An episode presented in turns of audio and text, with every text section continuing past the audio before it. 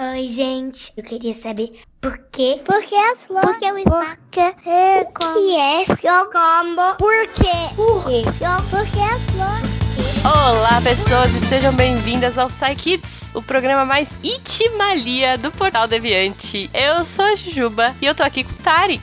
Olá, pequenos ouvintes. Ai, gente, os nossos pequenos futuros cientistas, Tarek, olha Exatamente. só. É, Fenquinhas e Guaxa estão pulando carnaval essa semana. Uhum. então estamos só nós aqui. Mas a gente veio pra anunciar uma coisa legal, né, Tarek? Antes da gente começar o programa mesmo. Sim. Pra quem gosta do Psy Kids, conta aí. A gente pensou, né, Juba, de fazer o último. E aí vocês falam se vocês concordam ou não. Se todo mundo for lá e falar, ah, eu acho isso um absurdo, eu não gosto. aí a gente desiste, né? Fazer o quê? Gente, não tem como não gostar. Não tem como não gostar dessa fofura, desses mini cientistas maravilhosos. Sim. Mas, enfim. Mas, se vocês concordarem, a gente pensou em fazer um Psy Kids por mês. E aí, provavelmente, na última sexta-feira do mês, onde seria publicado o último SciCast, como o caso do mês de fevereiro agora, nós Uhum. fazermos um Psy Kids. Então, todo o último SciCast do mês será um Psy Kids, na real. É nós isso, temos gente. muitas perguntas de nossos pequenos intrépidos perguntadores, então a gente precisa da- colocar essas perguntas, são realmente perguntas muito legais. A gente tem gente muito legal respondendo essas perguntas, é, é da equipe do SciCast, fora da equipe do SciCast também que se propôs a responder. E aí a gente tava com o PsyKids mesmo, né, um, num hiato aí, a gente tava sem publicar já fazia um tempo, e a gente Uhum. pensou, ah, por que não trazer o, o PsyKids? Afinal, o PsyKids surge de um SciCast, né? A gente, Pois pra é, quem não lembra, é. a gente, nós fizemos um SciCast especial do Dia das Crianças e deu tão certo que a gente resolveu criar o PsyKids, né? E aí Sim. agora o PsyKids volta pro SciCast e vai Volta fazer parte casa. aqui da grade. Até porque tem muita gente, né? Muitos adultos aí que perguntam: ai, quando vai ter Psy Kids? Total. Né? É, a gente recebe bastante pedido Uhum. sobre isso. E mais, é, acho que muitas perguntas que as crianças fazem, eu não sei a resposta. Nossa, eu, não- eu não sei a Confesso. maioria. e as que eu acho que eu sei não é tão aprofundado. Exato. Então, assim, eu acho que é, vai ser muito bem-vindo. Psy Kids voltando aqui pra grade, né? É, entrando uma vez por mês. Uhum. E vai ser muito gostoso de acompanhar. A gente vai ter aí, idealmente, né? Essa semana é uma semana típica de carnaval, mas vai voltar, né? Nosso quarteto do barulho. E vamos interagindo aí, curtindo com as crianças. Então, simbora. Então, acho que vambora, vambora. Sai, kids, porque sim não é a resposta.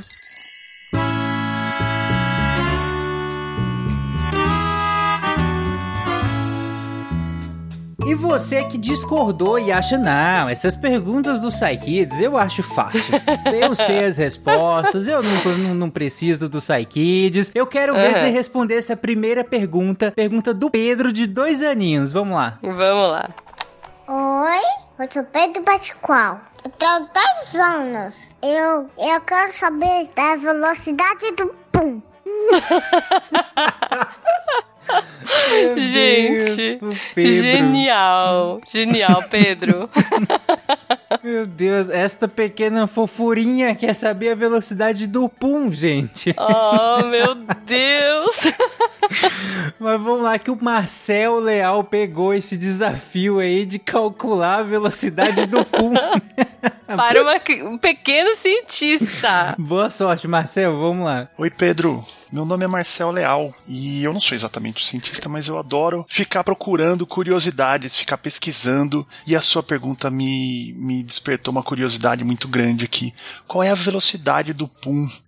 E aí eu fui pesquisar e eu descobri algumas coisas muito legais. Primeiro eu fui entender como é que o pum é formado, né? É, E o pum, Pedro, é formado principalmente pelo, pela, pela, pelo ar que a gente engole, sabia? É só 10% dele que é aquela fermentação dos bichinhos que ficam na nossa barriga, no nosso intestino, que é a parte mais fedorenta do pum. Essa parte é só 10%. O resto todo é o ar que a gente engole durante o dia, quando a gente tá falando, quando a gente tá comendo, quando a gente tá bebendo. Uma outra curiosidade que eu achei aqui que eu achei bem legal. Você sabia, Pedro, que nenhum pássaro, nenhum passarinho solta pum? Sabe por quê? Eles não têm bactérias no, no aparelho digestivo e acabam nem engolindo ar também. Então eles não soltam pum. O passarinho é o único bicho que, a única espécie, uma das únicas, uma das poucas espécies que não soltam pum de jeito nenhum.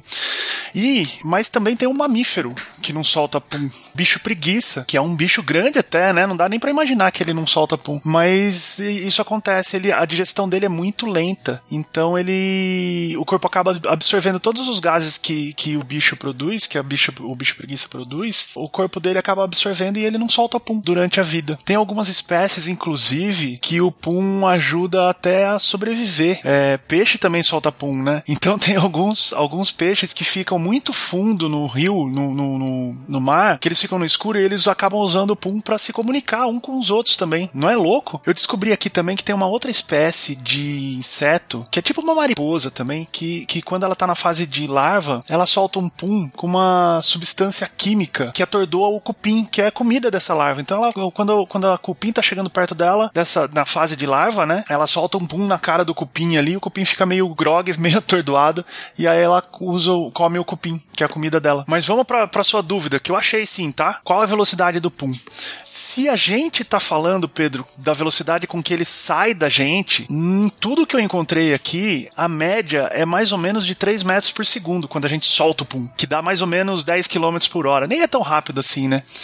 mas tem também a velocidade com que o pum se espalha no ambiente também, né? E aí vai depender de um monte de coisa. É, se o lugar é aberto, se o lugar é fechado, né? Se tem vento ou não, se o clima tá quente, se tá mais frio. Então todas essas coisas influenciam na velocidade com que o pum se espalha, não com que ele sai, né? Com que ele sai é sempre a, a mesma velocidade. Mas com que ele se espalha depende bastante do ambiente. Mas normalmente é bem devagar e o, o, e o nosso pum acaba durando muito pouco no, no, no, no lugar onde a gente tá, né? No ambiente que a gente tá. Depois de um minutinho ele acaba se misturando com ar e a gente nem, nem percebe mais o, o, o pum. A não ser que a gente esteja dentro do elevador, né? Aí fica complicado. Então não solte pum no elevador, tá bom, Pedro? Um beijo para você, continue perguntando. muito bom, Pedro, muito bom. Aproveita que você só tem dois aninhos e solta pum no elevador, Pedro. Olha, Tarek, sabe quem solta muito pum aqui em casa? Hum. O Nix, o meu cachorro. gente, ele é, a gente chama ele de cãozinho atômico, porque Tadinho. ele é caprichado. Sério, se essa velocidade para espalhar o cheiro é rápida no, nas outras pessoas, no Nix não. Meu Deus, demora muito. Quando ele solta pum, a gente sai correndo. Então fica aí, Pedro. Então o seu punzinho provavelmente sai a 10 km por hora. Olha aí que legal. Caramba. Você consegue Muito correr legal. a 10 km por hora, Pedro? Duvido, duvido. Ai, acho que nem eu consigo.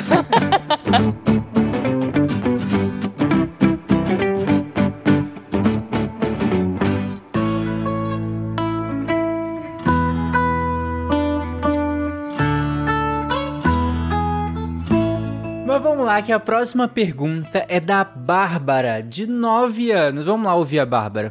Olá, meu nome é Bárbara e eu tenho 9 anos. E eu queria saber por que depois que a gente passa um tempo no sol, a gente entra em casa e enxerga tudo escuro? Nossa, muito Olha boa aí. essa pergunta. Muito boa essa pergunta, bem legal. Inclusive também quando a gente acorda, né, e aí vai sair já direto pro, pra área externa de casa, que tá sol, meu Deus, assim, parece que o olho não, não, não desgruda a pálpebra uma da, uma da outra, assim, não abre uhum. de jeito nenhum, assim, é muito horrível. Pois é, pois é. Mas vamos lá que a Vai te responder. Oi, Bárbara. Meu nome é Dil e eu vou responder a sua pergunta, que aliás a minha irmã de 10 anos também quer saber a resposta.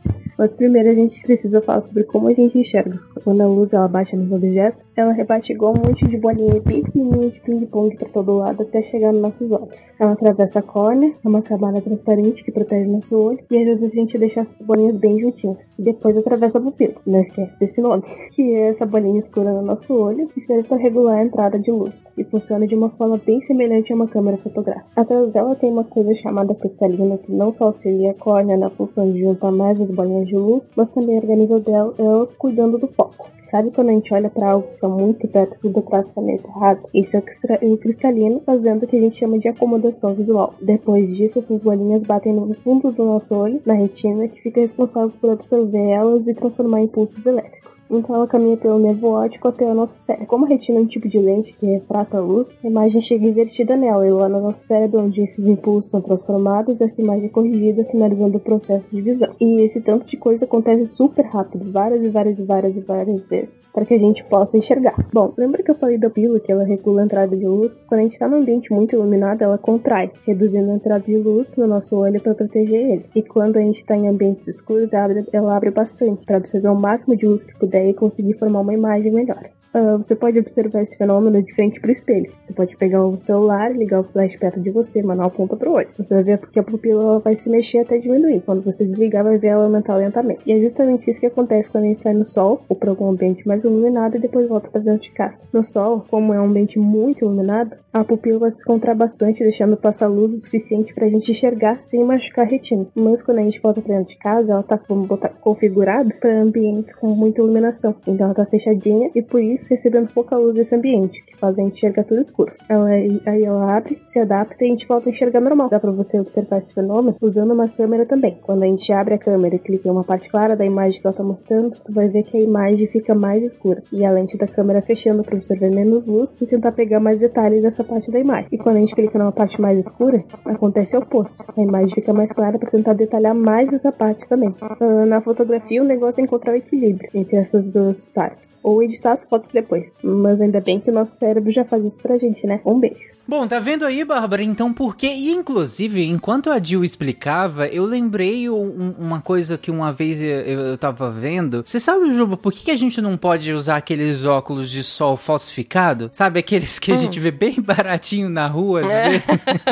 sei, sei. Sabe, tipo, bem baratinho, não? assim, que às vezes tem na mas rua. Mas é baratinho. Pois é, mas é justamente por essa explicação que a, que a Jill falou. Porque, hum. como a Jill colocou, a gente tem um mecanismo no nosso olho, a pupila, de fechar e abrir. Então, você, como a Jill uhum. colocou, se você tá num lugar muito iluminado, ela não precisa estar tá todo aberta. Ela pode fechar e ficar só um pouquinho para entrar bem pouca luz para não danificar uhum. o seu olho. E aí, quando você entra no lugar escuro, você precisa abrir essa pupila para que entre esse pouquinho de luz que tá, já que o lugar é escuro, então deve ter bem pouquinho luz lá dentro. Uhum. Aí tem que entrar esse pouquinho de luz no seu olho, tudo que tiver de luz tem que entrar pra gente conseguir formar as imagens lembrando que a gente só enxerga as coisas porque a luz bate nas coisas e volta pro nosso olho. E aí, quando ela Sim. entra no nosso olho, é que a gente enxerga uma coisa. É, as coisas não emitem luz, né?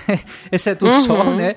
Mas é, a, tirando... o que a gente tá vendo aqui na nossa frente, nada disso tá emitindo luz. Na real, a gente vê essas coisas refletindo a luz que tá sendo gerada por alguma lâmpada, por, pelo sol uhum. que seja, enfim. Então, se, quando você usa aqueles óculos de sol que não são tão bons, ele o que que ele faz? Ele deixa o ambiente um pouco escuro para você, já que uhum. ele é um uhum. óculos escuro, né? Só que ele, quando esse ambiente tá um pouquinho escuro, ele o que que sua pupila entende? Ah, a Bárbara tá no lugar escuro. E aí vai lá e abre su, e, sua pupila para que entre muita luz. Só que na real a Bárbara não tá no lugar escuro, ela tá no lugar com muita luminosidade. E aí vai uhum. entrar muita luz, porque esse óculos, por ser às vezes um óculos mal feito, às vezes muito baratinho, ele não tem filtros. Filtros hum. que a hum. gente teria naturalmente, mas que ele não tem. E aí, por não ter esse filtro, vai entrar muita luz e pode prejudicar pode a visão. Machucar, né? É, pode prejudicar Entendi. os olhos, porque esse óculos não é feito para isso. E a sua pupila, coitada, achou que você tava no ambiente escuro, foi lá e abriu. E deixou. então, o óculos escuro basicamente engana a nossa pupila. Exatamente, ele engana ela, acha, ela achando que tá no ambiente escuro. Só que os óculos uhum. escuros que são bem feitos, de verdade, eles têm filtros, né? Pra que mesmo Sim. que num ambiente claro e a sua pupila abra um pouquinho porque ela tá achando que tá escuro, mas mesmo assim não vai te prejudicar, porque o óculos em si, a lente do óculos tem vários filtros ali. Uhum. Então ficou... Tem proteção, né? Exatamente. Ficou bem legal a explicação da Jill, achei que ficou bem claro muito e deu bom, pra entender muito bom. o porquê, então, que a gente fica com aqueles olhos assim, bem cerrados assim quando a gente quando sai no é, sol. É verdade. Muito interessante mesmo. E é legal fazer essa experiência, né? De sair de um lugar é, muito claro em ir para um lugar escuro ou o contrário e ver o tempo que a gente demora para essa adaptação. Olha só como o nosso corpo é fantástico, né? uhum, né? Sim. Ele faz isso automaticamente. Ou o que a, o experimento que a Jill falou, né, de pegar às vezes uma lanterninha e aí você fica olhando pro espelho e põe a lanterninha assim no olho e aí você vê no sua olho pupila não, né? a Perto diminuir. do olho. É, você pode passar ela, não, não tem problema pôr no olho, não. Se for é, uma tá lanterninha comum, Só um não, né? Mas é melhor por pertinho, não põe diretamente.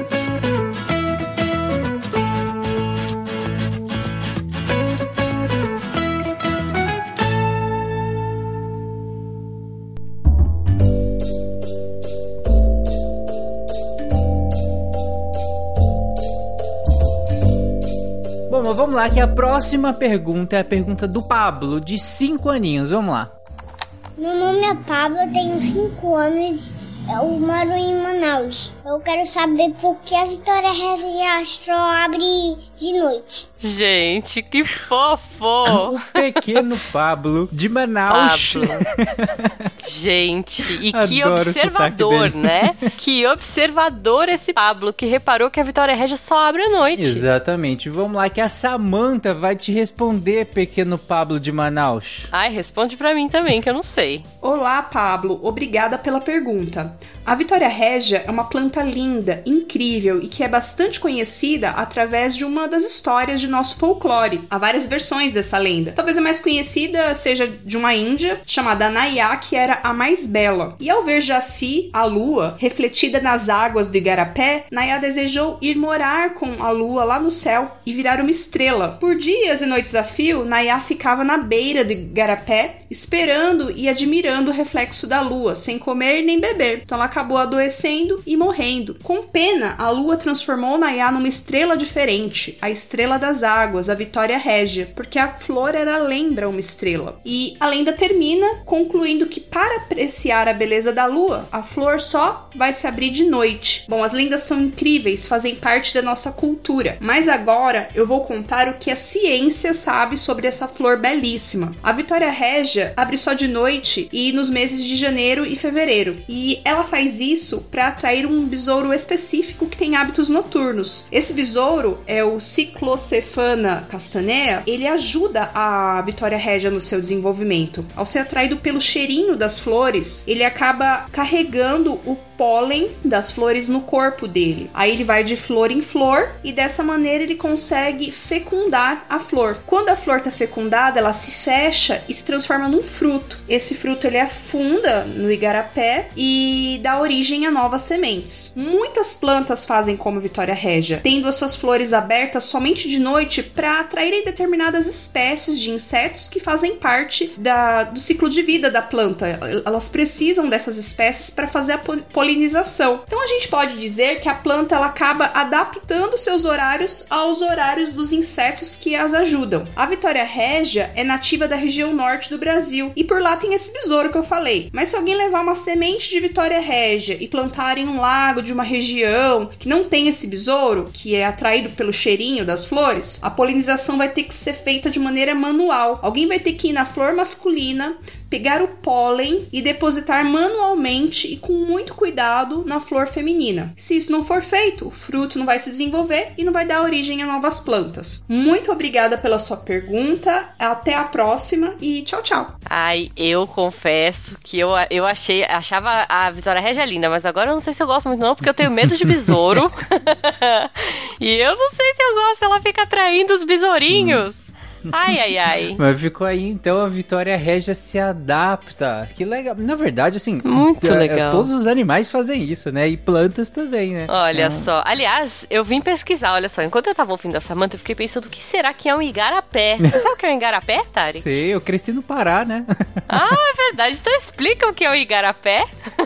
o igarapé não, não é um pequeno riozinho, né? Um pequeno lago? Exatamente. Mas o igarapé eu, eu não sei é a definição exata, né? É isso, é um rio pequenininho, é um bracinho do rio, né? Um caminho percorrido por um rio, um canal. Mas olha só, eu achei muito legal. É, essa palavra, igarapé, vem do tupi-guarani, que quer dizer caminho de canoa. Hum, olha aí. Olha só que bacana. Que legal, legal. Muito bom, né? Tá vendo? A gente traz cultura. O... Inclusive o Pablo, ele é do, de Manaus, né? Como ele falou. Uhum. Ele já deve ter ouvido essas lendas pra caramba lá. Eu lembro que quando eu era pequeno, eu tive um, uma matéria na escola que chamava Estudos Amazônicos. E que legal! eu tinha né, aulas, de, inclusive, de algumas dessas lendas típicas da região. E tem muita lenda legal lá, é, de, de cobra cobras enormes, de um monte de coisa. Eu, acho, eu achava divertidíssimas as lendas de lá, Caramba. inclusive.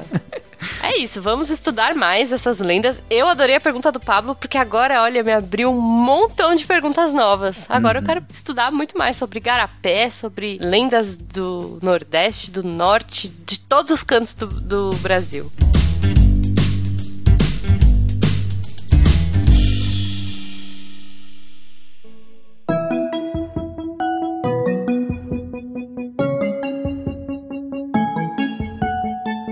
Bom, a próxima pergunta é uma pergunta bem interessante, porque ela, ela faz todo sentido, sabe?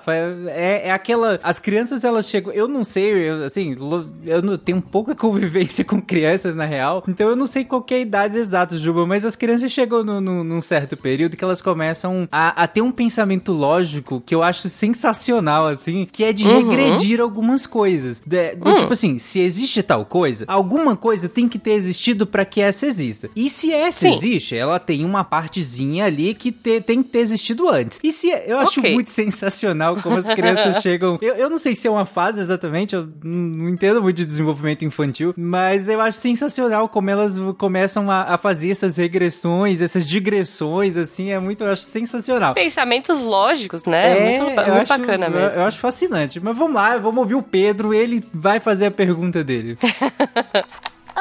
Oi, eu sou o Pedro. Eu tenho 5 anos, eu sou no Brasil. Se as moléculas são feitas de, são feitas de átomos, os átomos são feitos de partículas subatômicas, do que as partículas subatômicas são feitas? Jujuba. Que fo... Pera, quantos anos ele tem, por cinco favor? Cinco anos. Cinco anos, meu Com cinco Deus. anos, Jujuba, você estava preocupada com partículas subatômicas? Claro que não, eu tava, sei lá, brincando. Como, como diz Nossa, o Guaxa, tava comendo areia. é isso, gente. Colando feijão no, colando feijão e macarrão no, com guache no, é, no papel, exatamente. sei lá. Nossa, parabéns por essa pergunta, eu quero saber, Muito quero saber a resposta. Vamos lá, que o Ramon vai te responder, Pedro. Olá, meu nome é Ramon e hoje eu vou responder a pergunta do Pedro. Se as moléculas são feitas de átomos e se os átomos são feitos de partículas subatômicas, do que as partículas subatômicas são feitas? Pergunta bastante interessante, né, Pedro? Bom, funciona mais ou menos assim. O átomo, né, como você falou, ele é composto de partículas subatômicas. Ele tem o que a gente chama de prótons, ele tem os nêutrons e também tem os elétrons. Os prótons e os nêutrons, eles são compostos por uma coisa chamada de quarks, que são muito pequenininhas mesmo, né? Muito, muito, muito, muito pequenas. E o elétron é tão pequeno que ele não tem nada que ele é formado. Ele é o elétron ponto. Assim como os quarks são só eles mesmos. Pelo menos até onde a gente sabe. Tudo que a ciência sabe até hoje, a ciência feita pelo homem, é que depois dos quarks do elétron, né, tem umas outras partículas, partículas subatômicas que são bem pequenininhas, a gente não conhece nada. A gente não conseguiu é, pensar ou evidenciar a existência de nada menor do que elas. Mas sei lá, quem sabe um dia você vira cientista e descobre alguma coisa totalmente nova que a gente não conhecia. Imagina que legal, tá certo? Muito obrigado. Então tá aí, Caramba. Pedro. Na real é que a gente não sabe, né? Aliás, o que a gente sabe é, como o Ramon colocou, uh, que há um limite a, a, até onde a gente consegue dividir essas coisas, né? Que esse limite, no caso, seriam essas partículas subatômicas. Agora, do que exatamente elas seriam formadas e se há uma maneira de dividi-las a ponto de ser formado por outra coisa, aí, aí, aí, Pedro, você vai ter que crescer, estudar.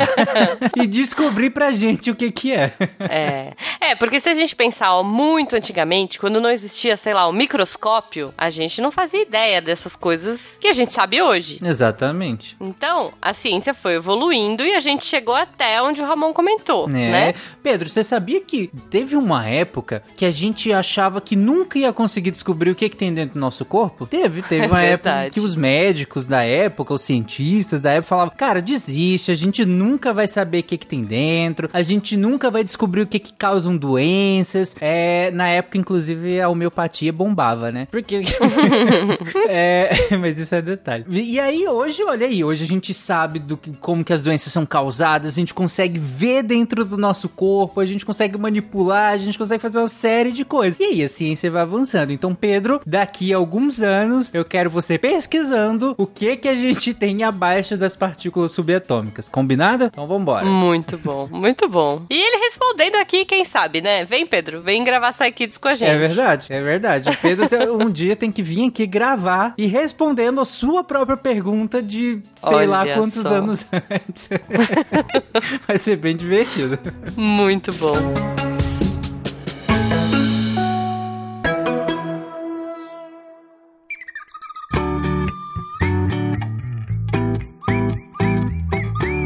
Vamos lá que a próxima pergunta é a da Samara, de 9 aninhos. Olá, meu nome é Samara Garcia Ferreira. Eu nasci em BH, estado de Minas Gerais. Eu tenho 9 anos de idade e a minha pergunta é: humanos podem ter DNA de animais? Eu não, eu não sei se eles podem e é isso que eu quero perguntar. Bom, é isso. Tchau. Boa, muito Samara. boa, boa. muito boa. Antes da gente ouvir a, a resposta da Nanaka, eu tenho uma observação. Humanos Hum. são animais.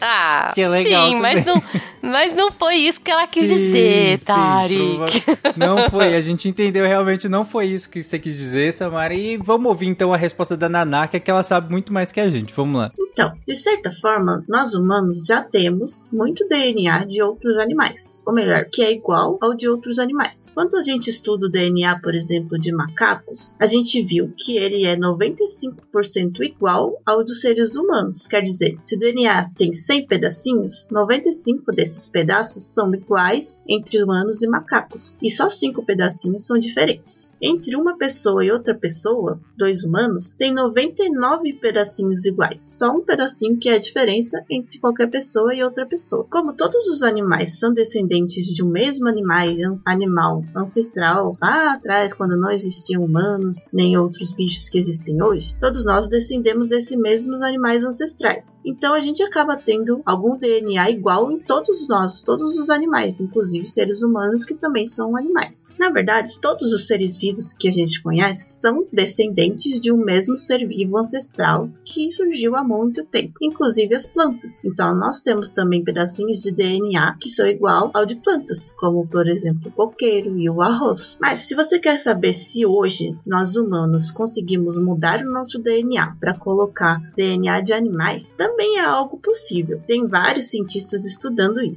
Não dá ainda para colocar um pedaço de DNA de passarinho numa pessoa para a pessoa criar asas, por exemplo. Na verdade, pelo que a gente sabe hoje, isso é impossível. Mas alguns animais têm pedacinhos de DNA que podem ajudar a sobreviver a doenças como câncer, diabetes e outras. E se a gente colocar isso nos humanos, pode ser que a gente também consiga produzir essas substâncias e ficar mais resistentes e mais saudáveis. Mas mesmo isso ainda não é feito porque é muito difícil e muito perigoso. Então, muitas pessoas estão estudando isso para conseguir usar de alguma forma, já que o nosso corpo pode funcionar de um jeito diferente do animal e acaba acontecendo alguma coisa ruim. Então, a gente ainda tem muito que estudar sobre esse assunto. Isso Ótima aí. resposta da Nanaka. Inclusive, tem até um adendo. A Nanaka explicou muito bem essa questão de, de nós somos animais também, nós somos descendentes, né, dos mesmos animais, do- dos mesmos. Nós temos os mesmos ancestrais. E ela falou, do- já que todos os seres vivos, né, compartilham do mesmo ancestral, então meio que a gente é todo mundo meio aparentado, todo mundo é meio primo, né? Olha, só todo mundo é meu primo, muito bom. Porém, a gente não Ah. só tem DNA compartilhado com outros animais, como a gente também tem DNA de coisas que nem são vivas, de estruturas que a gente nem considera elas como vivas de verdade. Assim, há controvérsias? Ah, mas, por exemplo, nós temos DNA de vírus no nosso DNA. Então, no nosso DNA, a gente também tem DNA viral lá, em algum, algumas partes do nosso DNA lá. Pra você ter noção, Samara, como a gente tem DNA até de estruturas que a gente sequer considera elas um ser vivo de verdade, como eu, Caramba. você, os cachorrinhos, gatinhos, enfim, e, e outros tantos seres vivos. É, é uma salada mista total DNA, né?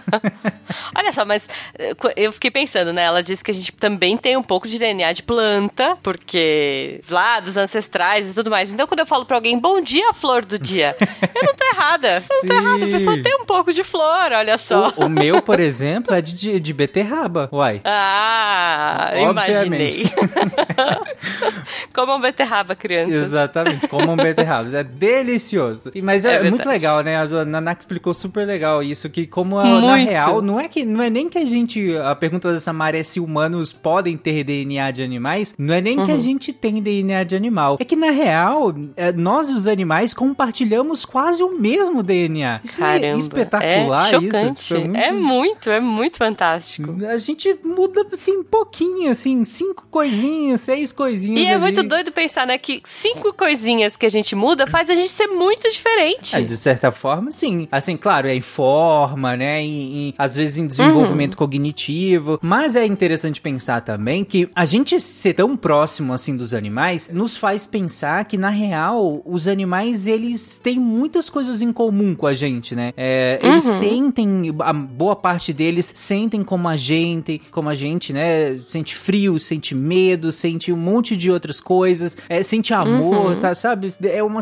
uma complexidade. Nós somos complexos, nós seres humanos, mas os animais também são. Eles têm a própria complexidade deles. Isso é muito legal, porque na real a gente compartilha de grande parte do nosso DNA, né? Com os animais. Muito legal, muito legal.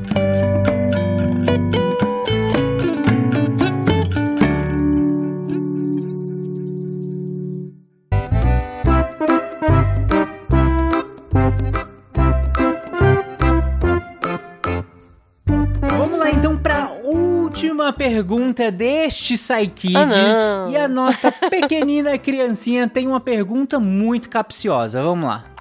Oi, sou Nicole. Como faz pel-pel? Ai, Simples. meu Deus, não pôs a idade, mas eu Ah, acho que é muito pititico. Deve ter seus dois, três, eu acho é, dois, uma né? criança pitica. Ai, adorei, adorei. Como faz papel? Como faz papel? Simples assim. Como... Juju, você já fez papel, faz em papel? casa? Nossa, você sabe que eu acho que eu fiz no- na escola, mas eu lembro que dava tanto trabalho. Nossa, bati no liquidificador, põe em cola. Eu lembro que eu fiz. Eu inventei de Mas- fazer e nem faz tanto Ah. tempo assim. Pronto. Eu poderia falar que foi quando eu era criança, mas não foi não. Nossa, e dá muito trabalho, Dá né? muito eu lembro trabalho, que... meu Deus Gente, o liquidificador fica uma meleca só. Sim, aí pra secar dá uma trabalheira e no final das contas funcionou? Mais ou menos, né? Olha aí. Mas assim, esse método é de reciclagem, né? A gente pega ali o Ah. papel e re- recicla ele. É, mas ele, o que ele perguntou na real é como que Como faz, faz o papel. papel. Vamos lá que a Isabela verdade. vai responder. Oi, Selmi, tudo bem? Então, o papel é feito usando árvores. A maioria dessas árvores são eucaliptos. Eles escolhem eucaliptos porque eles crescem rápido e também possuem boas fibras para fazer papel. As plantações de eucalipto são feitas especialmente para a gente fazer papel. Então, nenhuma árvore precisa ser tirada da natureza para a gente ter papel. Os troncos das árvores dos eucaliptos são cortados em pedaços pequenos, como se fossem quadrados pequenos de madeira, que a gente chama de cavaco. O que esses pedaços, esses cavacos de madeira têm, que é necessário para a gente fazer o papel, são as fibras de celulose. Mas como eles não têm só isso, eles têm outras coisas que não são úteis para o processo de fazer papel, a gente precisa separar a celulose da madeira. Para fazer essa separação, os cavacos de madeira são colocados com produtos químicos em uma espécie de panela de pressão que vai cozinhar essa mistura toda para tirar a fibra de celulose. Esse caldo de celulose que sobra é, passa por mais um processo químico para ficar branco, igual o papel que a gente usa para escrever. Depois que tá tudo bem branquinho, a celulose já tá pronta para ser a matéria-prima principal do nosso papel. Ela ainda tem bastante água e tá um pouco mole. Mas a partir daí, o uso que a gente vai fazer desse papel pode variar. E aí os produtos químicos que eles colocam é, tem alguma variação. Mas para fazer aquela folha de sulfite branquinha que a gente usa para escrever e desenhar, são colocadas nessa mistura de celulose branca mais produtos para deixar esse papel macio, sem nenhum enrugado, sem nenhum defeitinho, nada que possa atrapalhar a nossa escrita ou quando a gente está desenhando. Essa mistura depois desses produtos vai para uma máquina para tirar a água e secar, e depois é enrolada numas bobinas grandonas de papel, como se fossem uns rolos bem grandões de papel. Depois que tudo isso seca direitinho, eles conferem para ver se o papel tá bem lisinho, bem branquinho e todo retinho para a gente conseguir desenhar e escrever sem nenhum problema. E aí depois eles cortam e embalam até chegar na gente. É, eu espero que eu tenha te respondido e manda mais perguntas, tá? Um beijão. Nossa, eu adorei isso. A gente faz pinheiro na máquina, na panela de pressão. Que Basicamente. legal, eu fiquei, eu fiquei imaginando assim, colocando tuk, tuk, tipo uma sopa, sabe? Jogando os cubinhos de pinheiro. Tá vendo? Então quer dizer que o papel, ele vem das árvores, basicamente. Uhum. Então, muito respeito quando você estiver usando papéis. Não use papel à toa, porque ele veio de uma árvorezinha. Não, Enfim. mas com certeza é legal a gente pensar sempre se a gente precisa usar o papel ou não, né? Porque olha só que trabalhão que dá. Você precisa esperar uma árvore crescer, ficar grandona, pra cortar alguns pedacinhos dela, pra tirar dela pedacinhos menores ainda, que vão misturar com vários químicos e se transformarem no papel. Exatamente. Então, lembre de usar com muita parcimônia, com muito respeito, economizando papel, porque ele veio de uma árvore.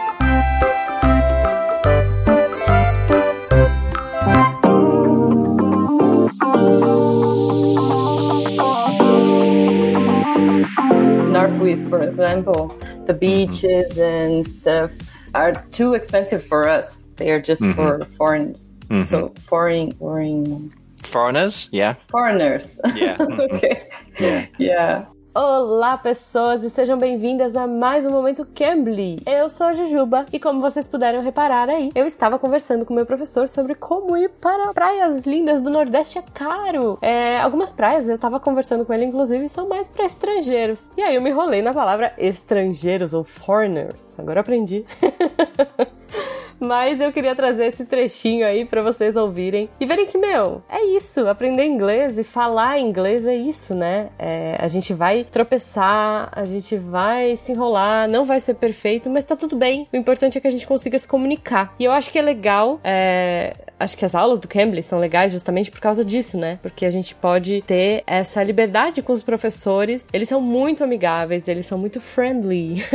Olha só. E muito gentis em corrigir, em arrumar, em ajudar, né? A gente a encontrar as palavras que a gente não consegue. Então eu acho que isso é muito legal. É, eu acho que o mais importante no inglês, e eu acho que é uma coisa que o Cambly é fantástico, é isso, né? Por mais que você não seja perfeito na gramática e tudo mais, eu acho que o mais importante é se comunicar. E o Cambly faz isso com maestria. Os tutores do Cambly são fantásticos. Então, assim, gente, não percam tempo. Entrem lá no site do Cambly, c-a-m-b-l-y.com. Eu sempre falo aqui pra vocês. Conheçam, né, esse método, sei lá, esse jeito incrível de aprender inglês. E não importa, se você errar um pouquinho, se você é, tropeçar, o importante é que você tá aprendendo, mesmo nesses erros, mesmo nesses tropeços, mesmo nessas dúvidas. E eu acho que o mais legal é aprender conversando com uma pessoa nativa. Então, assim, pra praticar, não tem jeito. É conversação, seja nas aulas individuais ou nas aulas em grupo, que eu já mostrei um pouquinho aqui, mas eu reforço que são muito legais, muito divertidas e muito boas também para você treinar bastante essa coisa do listening, né? De você ouvir, de você conversar, de você falar com pessoas é, com sotaques diferentes, em lugares diferentes. Então, assim, seja na aula individual ou em grupo, você vai arrasar no Cambly, sério. Então, ouvinte, não perca tempo. Clica lá no link que tá no post ou usa o nosso código SciCast Real e aproveite os descontos do Cambly, Cambly Kids e aulas em grupo. Sério. Os descontos estão em todos os planos anuais e estão saindo a partir de R$ 68,00 por mês, com aulas de uma hora de duração por semana. Não perde tempo, porque essa promoção é só por 48 horas. Então, ó, corre lá, eu te espero. Depois você volta para ouvir o episódio. um beijo para vocês e até semana que vem.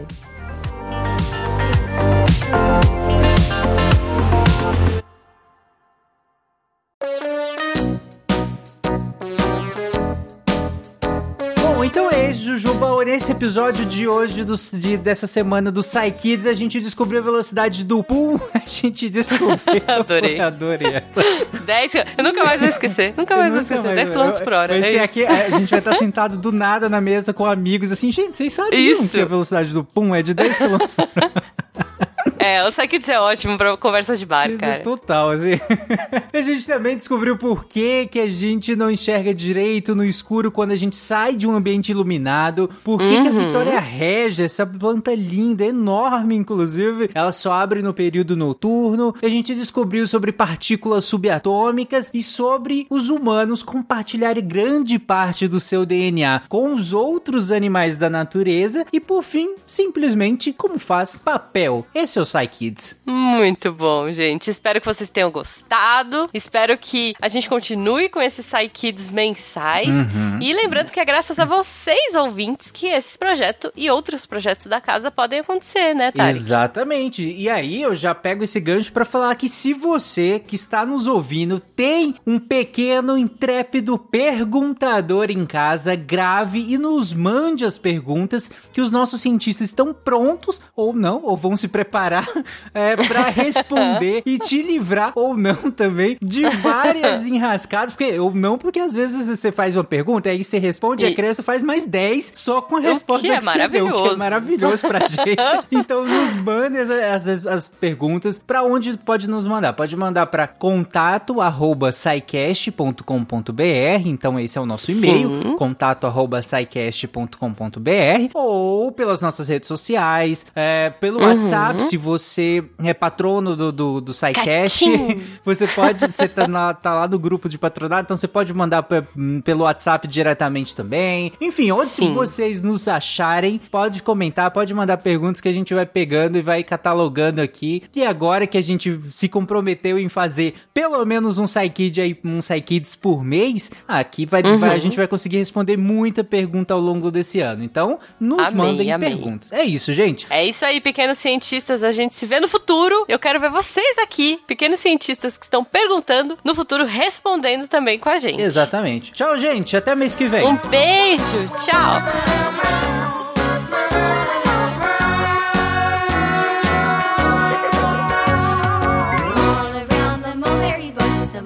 Chased the weasel. The monkey thought 'twas all in good fun. Pop goes the weasel. Kids, descobri o mundo perguntando.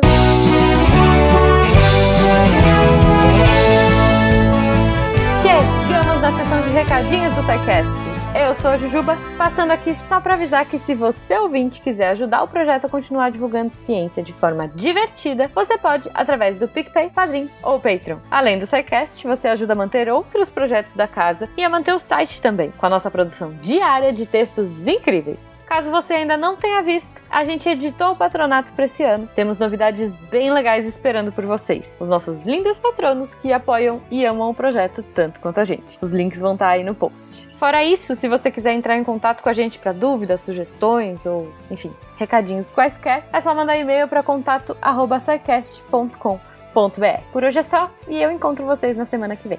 Tchau.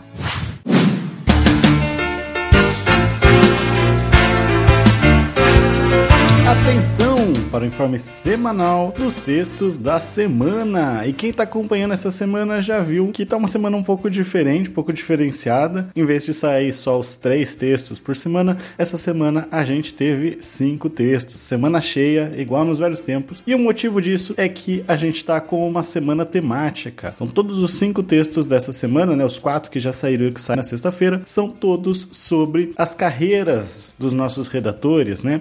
A, a ideia do foi do Lenin Machado, que é o texto que inclusive abre essa semana, os caminhos e percalços à vigilância sanitária, que saiu na segunda, e é para compartilhar com vocês, né, que estão aí ou para escolher, né, na fase de vestibular ou ali na fase de tá, não sabe o que vai fazer quando sair da faculdade, não sabe se faz um mestrado, vai pro mercado. Então aí os nossos redatores e redatoras compartilharam um pouco da, da própria experiência de vida na carreira em cada uma das áreas, né? E é bem interessante para quem tá aí trilhando e ver que não é aquele, né? Muita gente, às vezes pode ter até alguém que faz aquele mundo ideal de fez ali, saiu da graduação, já conseguiu emprego, hoje emendou mestrado, doutorado, foi para pesquisa. Não, geralmente não é assim, né? A gente vai achando o nosso lugar no decorrer da, do percurso e no, no texto da segunda Lenin vai falar do, da, do percurso dele até chegar a trabalhar na vigilância sanitária, né? Os cursos que ele fez, as pesquisas, tá bem bacana. E nesse mesmo sentido, na terça, o texto da Karen Kolbe, recalculando a rota, que traz bem esse espírito de que às vezes a gente tem que parar para pensar, ver o que, que a gente realmente quer fazer para mudar, recalcular a rota, como diz o texto dela. E na trajetória dela aí, que ela vai de engenharia de bioprocessos e biotecnologia, passa para medicina para recalcular a rota, eventualmente dentro da medicina também vai fazendo as suas adaptações para chegar até é, onde ela tá calculando ainda novas rotas, né? Porque a gente nunca E na quarta-feira, o Léo Souza vai falar da trajetória de um físico. E calma que não é sobre calcular trajetórias de projetos, embora seria um texto bem legal, mas um texto sobre como que ele passou pelo ensino técnico, se descobriu, é, até chegar na profissão que ele tem hoje de professor de física, que ele nunca pensou que ele ia fazer. Então, especialmente para quem tá aí nessa entrando no ensino médio, é bem legal para quem estiver pensando em ensino técnico, né, dar uma lida lá e ver se é para vocês. Na quinta, um texto do Vitor Camilo, o nosso músico, vai falar, vai escrever minha trajetória até aqui como músico e pesquisador. Uma faculdade que acho que muita gente tem vontade de fazer, mas fica naquela de, hum, será que vai dar dinheiro? Será que minha família vai aceitar? Dá uma lida que tá bem bacana, é, vai ajudar bastante quem tá nessa área, quem tá querendo essa área. E para fechar a semana, na sexta-feira, a dupla de advogados do SciCast, o Túlio Monegato Tonheiro e o Thiago Prote Spinato, vão falar da carreira, direito, advogado e muito mais, em que eles desmistificam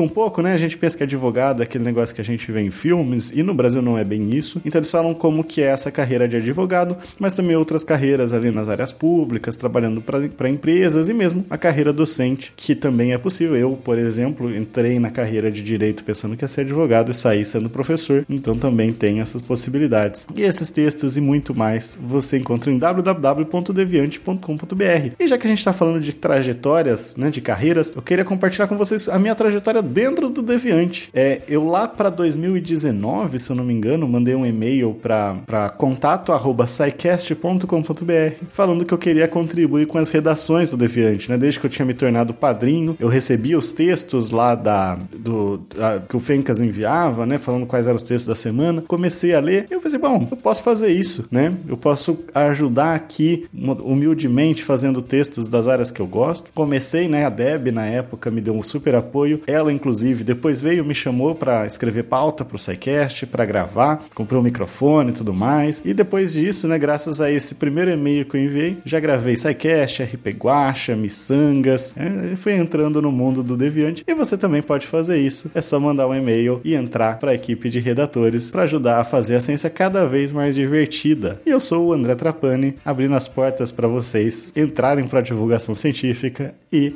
apagando a luz da Torre Deviante. Se a ciência não for divertida, tem alguma coisa errada. Tem que ser divertida. A coisa mais divertida que tem é a ciência.